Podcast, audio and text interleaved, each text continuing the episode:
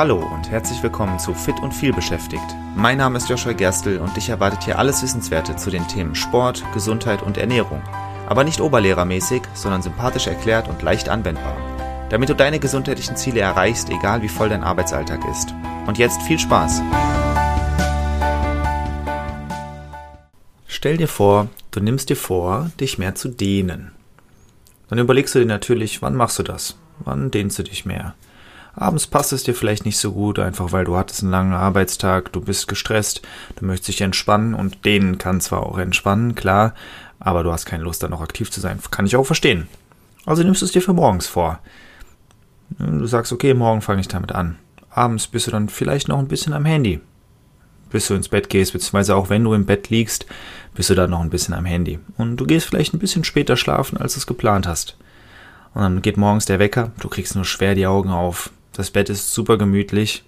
Und du denkst dir, okay, ich könnte jetzt aufstehen, aber ich könnte auch einfach nochmal auf Snooze drücken und äh, noch eine Viertelstunde weiter schlafen.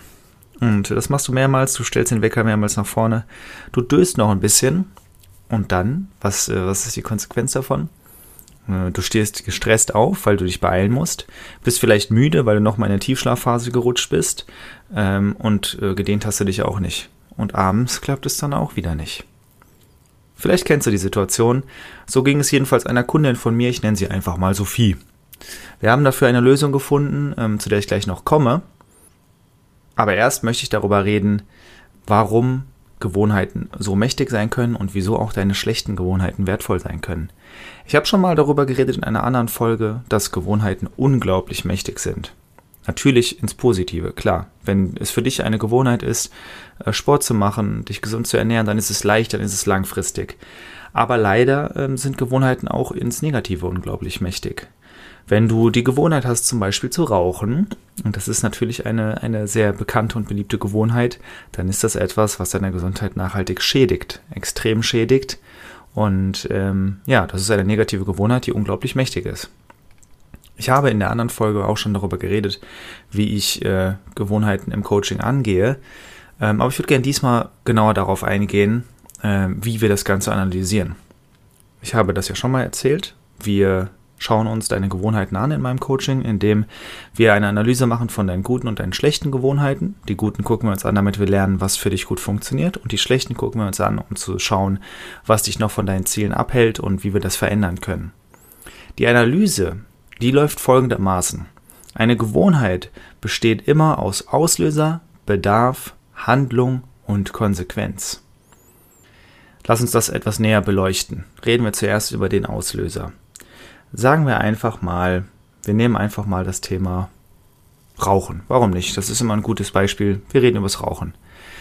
Zum Beispiel, du bist ein Partyraucher. Sagen wir mal, du bist ein Partyraucher, du rauchst also gar nicht so regelmäßig, aber wenn du auf einer Feier bist, dann rauchst du ab und zu mal. Das heißt, der Auslöser ist, du bist auf einer Feier. Und du siehst, dass Leute rausgehen, um eine zu rauchen. Vielleicht wirst du sogar gefragt, ob du auch eine mitrauchen willst. Das ist der Auslöser. Das, dieser Auslöser, der weckt dann einen Bedarf in dir. In diesem Fall ist der Bedarf, eine Zigarette zu rauchen. Und diesen Bedarf, den befriedigst du mit einer Handlung, nämlich ebenfalls rauszugehen und dort eine zu rauchen. Das wäre in dem Fall die Handlung.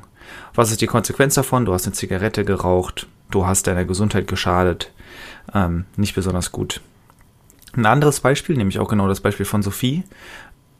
Morgens der Wecker klingelt. Das ist ein Auslöser. Du wirst wach davon, dass dein Wecker klingelt. Und dein Bedarf ist, weiter zu schlafen. Du möchtest nicht aufstehen, das Bett ist gemütlich. Ähm, das ist also der Bedarf. Gut, du könntest jetzt auch einfach diesen Bedarf ignorieren und einfach aufstehen. Du kannst aber eben auch das Handy auf Snooze stellen, den Wecker einfach deaktivieren und weiter schlafen. Das wäre in dem Fall die Handlung. Und die Konsequenz daraus? Ja, in dem Fall, klar, du schläfst länger. Daraus resultiert dann aber vielleicht Stress. Das sind negative Gewohnheiten, weil ähm, sie haben gesundheitliche Folgen. Das Rauchen ist klar, da muss ich nicht drüber reden. Warum hat äh, es gesundheitliche Auswirkungen, den Wecker voranzustellen oder weiterzustellen? Nun, wenn du nicht direkt aufstehst, sondern liegen bleibst und dafür dann einen stressigen Morgen hast und tatsächlich sogar weniger ausgeschlafen bist und deine gesundheitlichen Ziele, die du dir vorgenommen hast, nicht einhalten kannst, deine gesundheitlichen Routinen, dann ist das ein, ein, eine Auswirkung auf deine Gesundheit.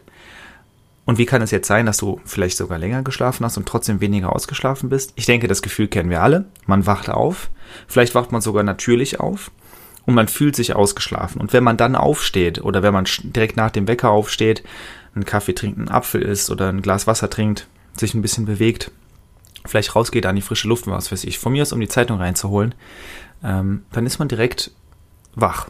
Man fühlt sich wach und gut. Und man fühlt sich ausgeschlafen. Das ist der springende Punkt. Und jetzt kann es aber sein, dass du den Wecker eben voranstellst, nochmal 15 Minuten die Augen zumachst und dann in einen Schlafzyklus gerätst. Schlaf hat ja verschiedene Zyklen, über die ich gerne auch mal reden kann, aber jetzt nicht heute so intensiv. Ähm, du gehst nochmal in eine Tiefschlafphase, äh, dann wachst du auf, gezwungenermaßen, vom Wecker, der wieder klingelt. Und ähm, das war eine Phase, in der du vielleicht normalerweise nicht aufgewacht wärst und deswegen fühlst du dich noch mehr gerädert. Das ist so, wie wenn man Mittagsschlaf macht, aber zu lange schläft, dann fühlt man sich auch gerädert. Das ist im Prinzip das gleiche, das gleiche Prinzip. So.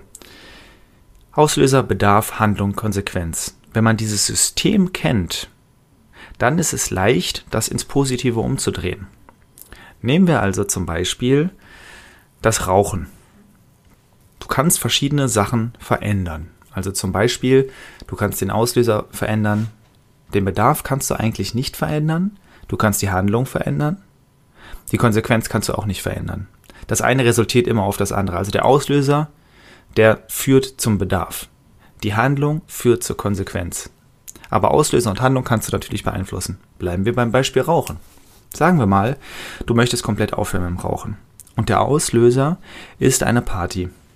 Wie kannst du das verändern?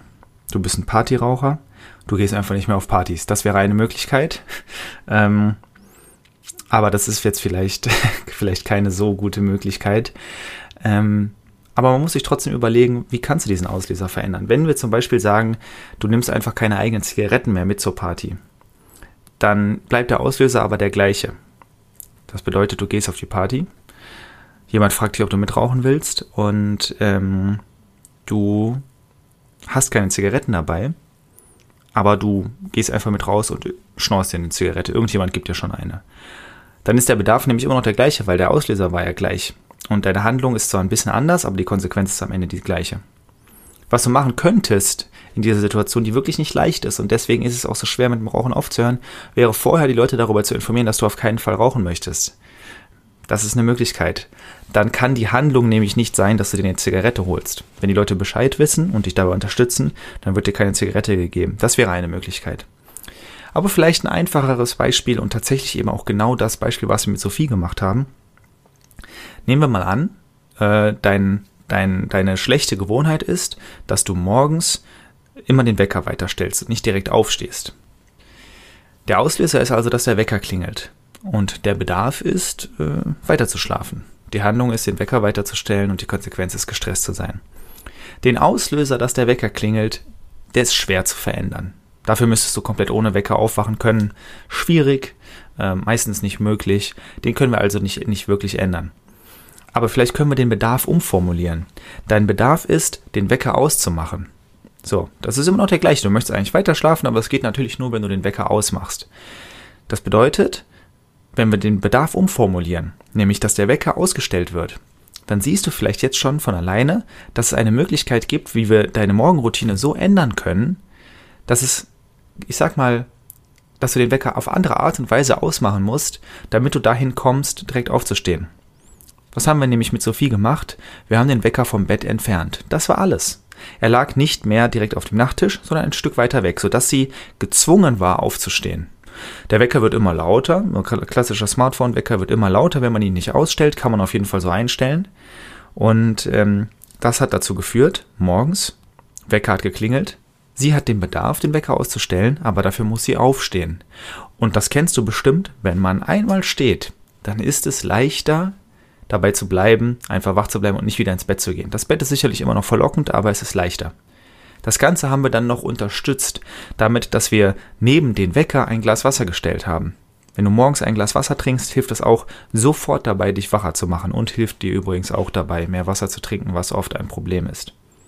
Das bedeutet, der Auslöser war der gleiche, der Bedarf, den haben wir nur umformuliert, aber die Handlung, die haben wir geändert, dadurch, dass wir die Grundvoraussetzungen geändert haben. Und es war so einfach, wir haben einfach nur den Wecker von einem Platz an den anderen gestellt, natürlich so, dass sie ihn immer noch gehört hat, und ein Glas Wasser daneben gestellt. Und zack sah der Morgen komplett anders aus. Sie ist aufgestanden, als der Wecker geklingelt hat, gezwungenermaßen, und ist dann stehen geblieben, hat das Wasser getrunken, war wach. Das bedeutet, sie ist nicht mehr morgens versackt. Sie hat generell besser geschlafen. Das lag auch daran, dass wir abends was verändert haben. Wir haben abends dafür gesorgt, dass sie weniger am Handy ist, bevor sie ins Bett geht oder auch im Bett weniger am Handy ist. Aber generell, sie hat besser geschlafen. Sie war morgens wacher, dadurch, dass sie direkt aufgestanden ist, hatte nicht den Stress, dadurch, dass sie auf einmal weniger Zeit hatte. Und dadurch, dass sie diesen Stress nicht hatte und deutlich mehr Zeit als vorher hatte, obwohl sie gar nicht die Uhrzeit des Weckers verändert hat, hat sie es geschafft, sich morgens noch zu dehnen. Also am Ende weniger Stress und sie hat sich gedehnt und hatte trotzdem noch mehr Zeit. Also sie hat mehrere Sachen für ihre Gesundheit getan. Stress eliminiert und Mobility Training auch schon morgens hinter sich gebracht. Das war sehr, sehr gut. Und das ist etwas, was ich dir nur empfehlen kann. Was kannst du daraus für dich mitnehmen? Wenn du ein Verständnis für deine Gewohnheiten hast, dann kannst du anfangen, diese zu verändern. Und so kannst du langfristig riesige Veränderungen erreichen. Vielleicht sind es wirklich nur Kleinigkeiten, wie dass du den Wecker weiter zur Seite stellst. Aber genau dann sind deine schlechten Gewohnheiten wertvoll, wenn du sie als Chance zur Verbesserung nutzt. Jetzt weiß ich natürlich auch, dass das alleine schwierig sein kann. Alleine hat man blinde Flecken, die man nicht sieht. Deshalb, wenn du möchtest, dass wir gemeinsam deine Gewohnheiten analysieren und mit leichten Schritten schlechte Gewohnheiten zu guten umwandeln, dann trag dich auf meiner Webseite joshua-gerstel.de gerne für ein Kennenlerngespräch ein. Ich freue mich auf dich und sag einfach mal bis zur nächsten Folge. Vielen Dank, dass du auch in dieser Folge wieder mit dabei warst. Ich hoffe, du konntest etwas für dich mitnehmen und hattest sogar Spaß dabei. Weitere Infos zum Podcast und mir findest du auf meiner Webseite joshua-gerstel.de. Und wenn du noch tiefer in das Thema einsteigen und mit mir gemeinsam deinen ganz individuellen Weg ausarbeiten möchtest, dann lass uns doch einfach mal dazu quatschen. Und zwar im Rahmen eines persönlichen Kennenlerntermins. Den Link dazu findest du direkt auf meiner Webseite und zusätzlich in den Shownotes zu dieser Episode. Ich freue mich auf dich und bis zur nächsten Folge. Dein Joshua.